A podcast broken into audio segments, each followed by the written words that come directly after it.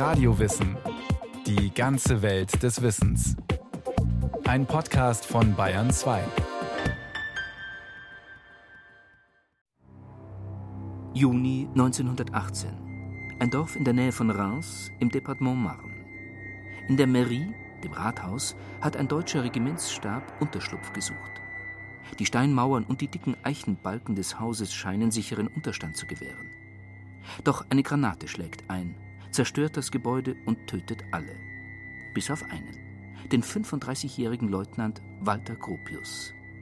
Er ist erst am Tag zuvor hierher abkommandiert worden.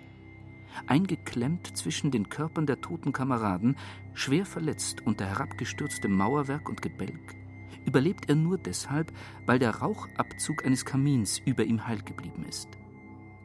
Zwei Tage und drei Nächte liegt er so schwer verletzt, bis ein Trupp deutscher Soldaten kommt, der die Leichen bergen und beerdigen soll und ihn in den Trümmern entdeckt. Es ist nicht die erste Verwundung. Schon dreimal zuvor war er im Lazarett, hat bereits das Eiserne Kreuz wegen persönlicher Tapferkeit und das Verwundetenabzeichen bekommen. Das Erlebnis im Juni 1918 macht ihm aber vollends klar, wie sinnlos dieser Krieg ist. Dabei hatte er sich im August 1914 voller Begeisterung als Freiwilliger gemeldet. Ich gab vier Jahre lang mein Bestes für diesen irrsinnigen Krieg her und habe nur verloren. Verloren. Kein Mensch gibt mir je etwas dafür. Und ein großer Teil der anderen mästet sich währenddessen von uns. Komme ich nach Hause ohne Leutnantsgehalt, so habe ich nichts. Und rings um die Teuerung. Die Welt, in der er aufgewachsen ist, gibt es nicht mehr.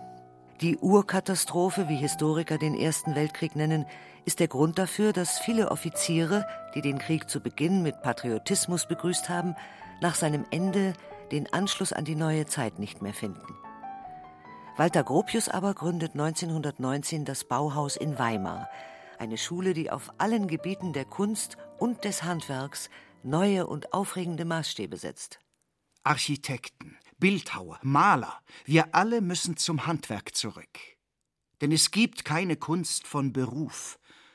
Es gibt keinen Wesensunterschied zwischen dem Künstler und dem Handwerker.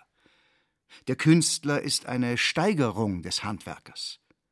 Bilden wir also eine neue Zunft der Handwerker, ohne die klassentrennende Anmaßung. Wollen, erdenken, erschaffen wir gemeinsam den Bau der Zukunft der alles in einer Gestalt sein wird. Architektur, Plastik und Malerei. Was er damit meint, erläutert Winfried Nerdinger, Professor für Architekturgeschichte und Direktor des Architekturmuseums in München. Er selbst hat äh, in Amerika das äh, auf eine Formel gebracht. Er sprach von der Unity in Diversity, die Einheit in der Vielfalt. Und äh, das ist so ein Grundthema, das sein Denken und Arbeiten bestimmt hat. Er wollte die Lebenswelt nach einheitlichen Gestaltungsprinzipien durchformen. Und das ist etwas, was man auch als einen Stil bezeichnen könnte. Das heißt, äh, die Einheit einer Zeit kann an jedem Produkt abgelesen werden, gleich ob das ein Kaffeelöffel ist oder eine städtebauliche Planung. Und diesen Stil der Zeit zu schaffen und zu gestalten. Das war seine Idee, wobei sich dann, wenn man es genauer betrachtet, das natürlich in den einzelnen Epochen wieder jeweils verändert.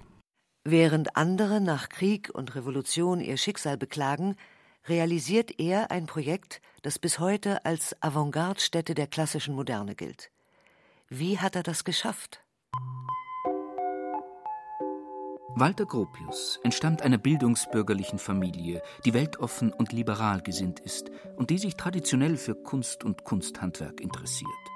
Beim Nachdenken über die Tradition unserer Familie im Vergleich zu denen der mehr konservativen Onkels schneiden unsere Eltern mit ihrer liberalen Breite und ihrer unzerstörbaren Toleranz und Güte gut ab. Ihre Haltung ließ uns Spielraum für ungehinderte Entwicklung. Mir scheint, dass gerade die liberalen Familien am flexibelsten ausgerüstet waren, innerlich die ungeheuren Revolutionen der Zeit zu verdauen. Ich spüre deutlich, dass mein liberales Erbe mir kosmopolitische Haltung und Breite des Denkens gegeben hat. Allerdings die mehr konservativen Onkels, von denen er spricht, haben Geld und verhelfen ihm zu den ersten Aufträgen. Das ist insofern hilfreich, als Gropius die Technische Hochschule in Berlin-Charlottenburg ohne Abschluss verlassen hat. Es gefällt mir nicht, dass man uns hier beibringen will, wie man historische Stile auf neue Bauten anwendet. Das hat mit der Wirklichkeit des Lebens nichts zu tun. Da trifft es sich gut, dass Onkel Erich, der ein großes Gut in Hinterpommern besitzt, eine neue Schmiede und ein Waschhaus braucht. Der angehende Baumeister erledigt die Aufgabe so ordentlich, dass Onkel Erich ihn noch einen Kornspeicher bauen lässt. Der Familie auf dem Nachbargut gefällt der Entwurf. Sie vertraut Walter Gropius den Bau ihres Wohnhauses an. Der 23-Jährige berichtet stolz nach Hause: Der Maurermeister hat überall geschwindelt. Und es war nun meine Aufgabe, alles herauszufinden. Mir brummte gehörig der Kopf, nachdem ich drei Stunden mit zwei Polieren, zwei Tischlern, einem Klempner und dem Bauherrn durch den Bau gegangen war und alle meiner Weisheit lauschten. Ich habe mir aber keine Blöße gegeben und fand 22 Schäden heraus, die der Meister ändern muss. Es war aber harte Arbeit. Im Frühjahr 1908 tritt er ins Berliner Architekturbüro Behrens ein, das eine große Turbinenhalle für die AEG plant. Gropius beschäftigt sich zum ersten Mal mit industrieller Produktion. Er studiert die Fertigungsverfahren der AEG. Im Sommer macht er eine Reise ins Ruhrgebiet und besichtigt die hochmodernen Krupp-Fabriken. Ihm fällt der Widerspruch auf zwischen der Industrietechnik, die in der Produktion herrscht, und der traditionellen Technik, in der die Arbeitersiedlungen gebaut werden. Die Bauarbeiten für die Wohnungen werden mit der Hand ausgeführt. Er beginnt sich für industrielle Fertigungsmethoden im Wohnungsbau zu interessieren, damals etwas völlig Neues. 1910 macht er sich selbstständig. Durch seinen Schwager hat er Karl Benscheid kennengelernt, der Schulleisten produziert und eine Fabrik im niedersächsischen Ahlfeld bauen will. Gropius bekommt den Auftrag. Sein Faguswerk hat anstatt konventioneller Ziegelmauern transparente Glasfassaden, die von einer Eisenrahmenkonstruktion eingefasst werden. Professor Winfried Nerdinger. Mit dem Faguswerk hat er ja nun wirklich Furore gemacht. Äh, das hat ja die Zeitgenossen aufgewühlt. Und zwar deshalb, weil er hier die neuen Materialien Beton und Glas nun in einer ganz neuen Art und Weise präsentiert hat. Er hat nun die Möglichkeiten dieser neuen Materialien demonstriert, indem er die Gebäudeecken aufgerissen hat. Das war das, was es bis dahin überhaupt noch nicht in der Architekturgeschichte gegeben hatte. Und äh, das hat dann auch ja Schule gemacht. Das sehen Sie bis heute, wenn Sie durch die Städte gehen und wir von solchen Glasbauten umgeben sind, äh, die transparent sich öffnen, dann geht das auf äh, Walter Gropius und das Faguswerk zurück. Die Transparenz hat nicht nur ästhetische Funktion. Dazu Gropius eine klare innere Disposition, die sich auch nach außen hin veranschaulicht, kann den Fabrikationsgang vereinfachen. Vom sozialen Gesichtspunkt her ist es nicht gleichgültig, ob der moderne Fabrikarbeiter in hässlichen Industriekasernen oder in wohlproportionierten Räumen seine Arbeit verrichtet. Die exakte Form jeder Zufälligkeit bar, wie es Gropius nennt, besitzt auch das Bürogebäude auf der Werkbund-Ausstellung 1914. Er ist inzwischen als Architekt berühmt, gilt als derjenige, der eine neue Sprache für die moderne Industriekultur gefunden hat. Privat allerdings gibt es Turbulenzen. 1910 macht er Urlaub im österreichischen Tobelbad bei Graz und begegnet Alma Mahler, der Frau des Komponisten Gustav Mahler. Alma ist eine berühmte Gesellschaftslöwin mit Hang zur Dramatik und das, was man damals ein Rasseweib nennt. Die beiden verlieben sich. Heimliche Treffen werden arrangiert. Gustav gibt Konzerte in New York. Wir reisen von Calais per Schiff. Ich fahre Freitag, den 14. Oktober um 11.55 Uhr mit dem Orient Express ab. Rendezvous wäre München. Mein Coupé Nummer 13 im zweiten Waggon. Lass dein Schlafwagenbillett auf den Namen Walter Grote ausstellen. da Gustav zwei Tage später fährt und sich vielleicht die Liste zeigen lässt. Gropius wartet in München auf den Orient Express und steigt zu. Für ein paar Stunden des Glücks auf der Fahrt nach Paris. Aus New York schreibt sie: Du schwebst gleich einer Lichtgestalt vor mir. Ach, wann werde ich dich physisch wieder vor mir haben? Wann werde ich dich wieder so sehen wie ein Gott? Denn nur ein solcher kann so etwas zustande bringen, der dich erschaffen hat. Deine ganze Schöne will ich in mich aufnehmen. Unser beider Vollendetes muss einen Halbgott erstehen lassen. Im Mai 1911 stirbt Gustav Mahler nach längerer Herzkrankheit. Gropius reist nach Wien und erfährt von Alma, dass sie mit ihrem Gatten noch leidenschaftliche letzte Stunden verbracht hat. Tief gekränkt fährt er ab. Der 28-Jährige ist noch nicht der verständnisvolle und tolerante Mann, zu dem er sich in seinem späteren Leben entwickelt. Er ist zu jung, um Verständnis zu haben. Alma bedrängt ihn mit Briefen. Warum sein Stillschweigen? Sind wir denn nicht Wesen, die sich voll verstanden? Gleichzeitig aber beginnt sie ein Verhältnis mit dem Maler Oskar Kokoschka. Sie wird schwanger und lässt abtreiben. Als der Krieg ausbricht, nennt sie Kokoschka so lange einen Feigling, bis er sich freiwillig meldet. Als er verletzt aus dem Krieg zurückkommt, hat Alma einen anderen geheiratet, den Architekten Walter Gropius, den sie doch noch zurückgewonnen hat. Am 5. Oktober 1916 kommt Tochter Manon zur Welt. Leutnant Gropius erhält Sonderurlaub. Er war von Frankreich gekommen die ganze Nacht durch auf einer Lokomotive mitgefahren, um aus einem Zwei-Tage-Urlaub ein paar Stunden in Wien herauszuquetschen und war vom Bahnhof direkt zu mir geeilt. Als ich ihn erblickte, verdreckt, unrasiert, Uniform und Gesicht schwarz von Eisenbahnruß, war mir, als sähe ich einen Mörder. Ich stand vor dem Wickeltisch, auf dem das Kind lag, und ich ließ ihn nicht näher herankommen. Erst nach langem Betteln habe ich ihm erlaubt, einen Blick auf sein Kind zu werfen. Meine Empfindung für ihn war einer müden Dämmerehe gewichen. Man kann keine Ehe auf Distanz führen. Von dieser Distanz spürt der junge Ehemann noch nichts. Im August 1918 bringt Alma den Sohn Martin zur Welt. Gropius, zwei Monate zuvor schwer verwundet, gelingt es, sich in ein Lazarett bei Wien verlegen zu lassen. Als Rekonvaleszent darf er tagsüber aufstehen und Alma besuchen.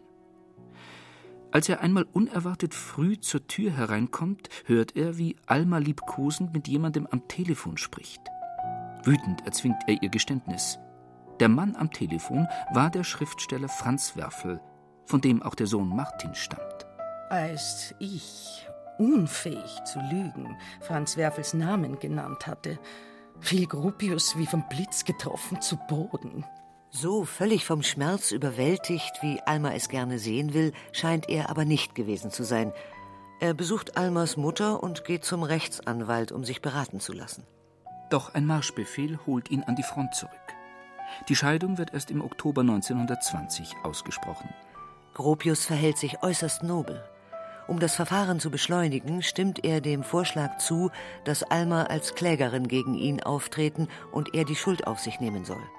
Um diese Schuld zu konstruieren, willigt er sogar in eine gestellte Szene ein. Ein von Alma engagierter Privatdetektiv entdeckt ihn in Flagranti mit einer Dame im Hotelzimmer. Mit der Scheidung verschwindet Alma aus seinem Leben. Schon zu diesem Zeitpunkt pflegt sie die Überzeugung, der einzig wahre Mann in ihrem Leben sei doch Gustav Mahler gewesen. Kokoschka und Werfel sind zwar begabte Menschen, aber im Vergleich mit Gustav sind sie nur Milben. Ich weiß plötzlich mit erschreckender Deutlichkeit, dass ich Gustav liebe. Und nur immer Gustav. Und dass ich ewig suche, seit er tot ist. Und nie fand. Nie finden werde.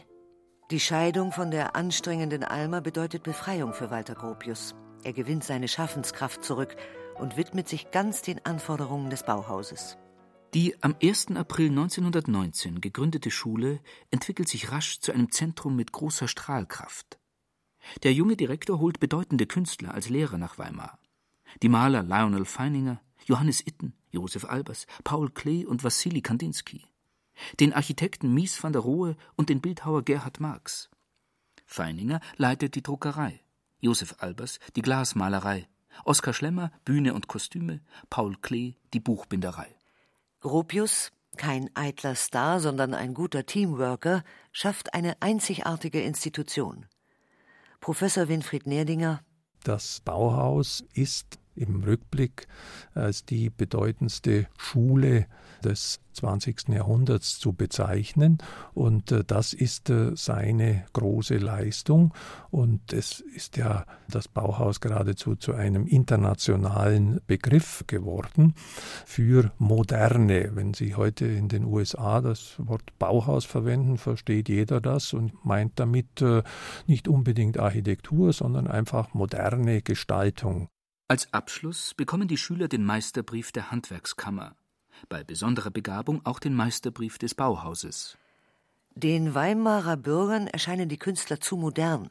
Gerüchte gehen um, sie seien kommunistisch unterwandert und frönten der freien Liebe. Es gibt Widerstand. Der Thüringer Landtag kürzt die Subventionen um 50 Prozent.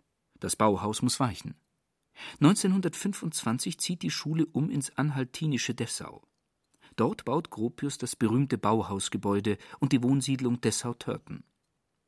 Als er vom Amt des Direktors zurücktritt, schreibt die Zeitung Kladderadatsch Dessauer Bauhauskrach. Oben auf des Hauses Trümmern hört man den Herrn Gropius wimmern. Nichts als Unterstellungen. In Wirklichkeit hat er seine Schule auf den Weg gebracht und ist der Meinung, dass sie nun auch ohne ihn funktionieren wird. Professor Winfried Nerdinger er hat das Bauhaus 1928 äh, verlassen, nicht unbedingt, weil er da so große Probleme hatte. Er selbst sagte, dass er jetzt wieder als Architekt tätig äh, sein wolle. Aber er hatte das Pech, dass 1929 dann schon die Weltwirtschaftskrise kam und dann war es äh, mit dem großen Bauen vorbei.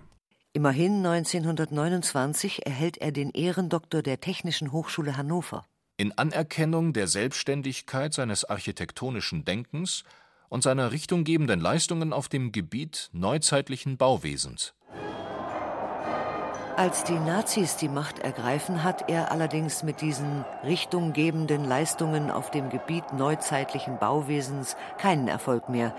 Die Moderne aller Gropius ist nicht mehr gefragt. Sein Architekturbüro bekommt kaum noch Aufträge. Als in Österreich Kanzler Dollfuß von den Nazis ermordet wird, entschließt sich Gropius, Deutschland zu verlassen. Ich hatte immer geglaubt, dass das Ganze wieder zurückschnippen würde. Aber da wurde mir klar, dass ich mich geirrt hatte. Im Oktober 1934 geht er mit seiner Frau Ise Gropius, geborene Frank, die er 1923 geheiratet hat, nach London. Im März 1937 nach Amerika. Er hat einen Ruf an die berühmte Harvard-Universität erhalten, wird Leiter der Graduate School of Design. Professor Winfried Nerdinger an dieser Graduate School of Design. Da sind eine ganze Reihe der bedeutendsten Architekturlehrer und Architekten nicht nur aus den USA, sondern auch aus anderen Ländern hervorgegangen. Das heißt also, er hat als Lehrer ungemein befruchtend und anregend gewirkt. Zu seinen Schülern in Harvard gehören unter anderem der Amerikaner Norman Fletcher, der Italiener Bruno Sevi und der Chinese Yao Ming-pei. Nach dem Krieg kommt Gropius häufig nach Deutschland. In Berlin baut er ein elfstöckiges Wohnhaus im Hansaviertel, entwirft die Gropiusstadt, ein Viertel am Stadtrand. 1963 verleiht ihm die Stadt Berlin den Ehrendoktor. 1972 wird das Gebäude für das Bauhausarchiv vollendet. 1968 gibt es eine erste große Ausstellung über das Bauhaus und seine Wirkung auf das 20. Jahrhundert. Gropius kommt zur Eröffnung.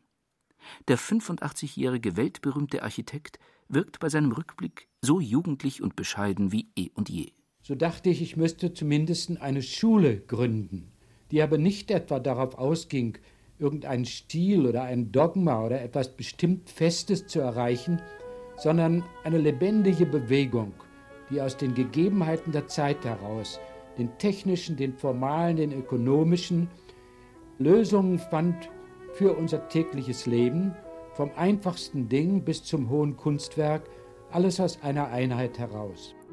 Walter Gropius stirbt am 5. Juli 1969 im Alter von 86 Jahren. Statt einer Trauerfeier gibt es ein Fest auf dem Campus der Universität von Harvard. Denn in seinem Testament hat sich Gropius gewünscht, dass seine Freunde nach seinem Tod nicht trauern, sondern ein Fest feiern sollten aller Bauhaus. Das sei fruchtbarer als die Friedhofskapelle.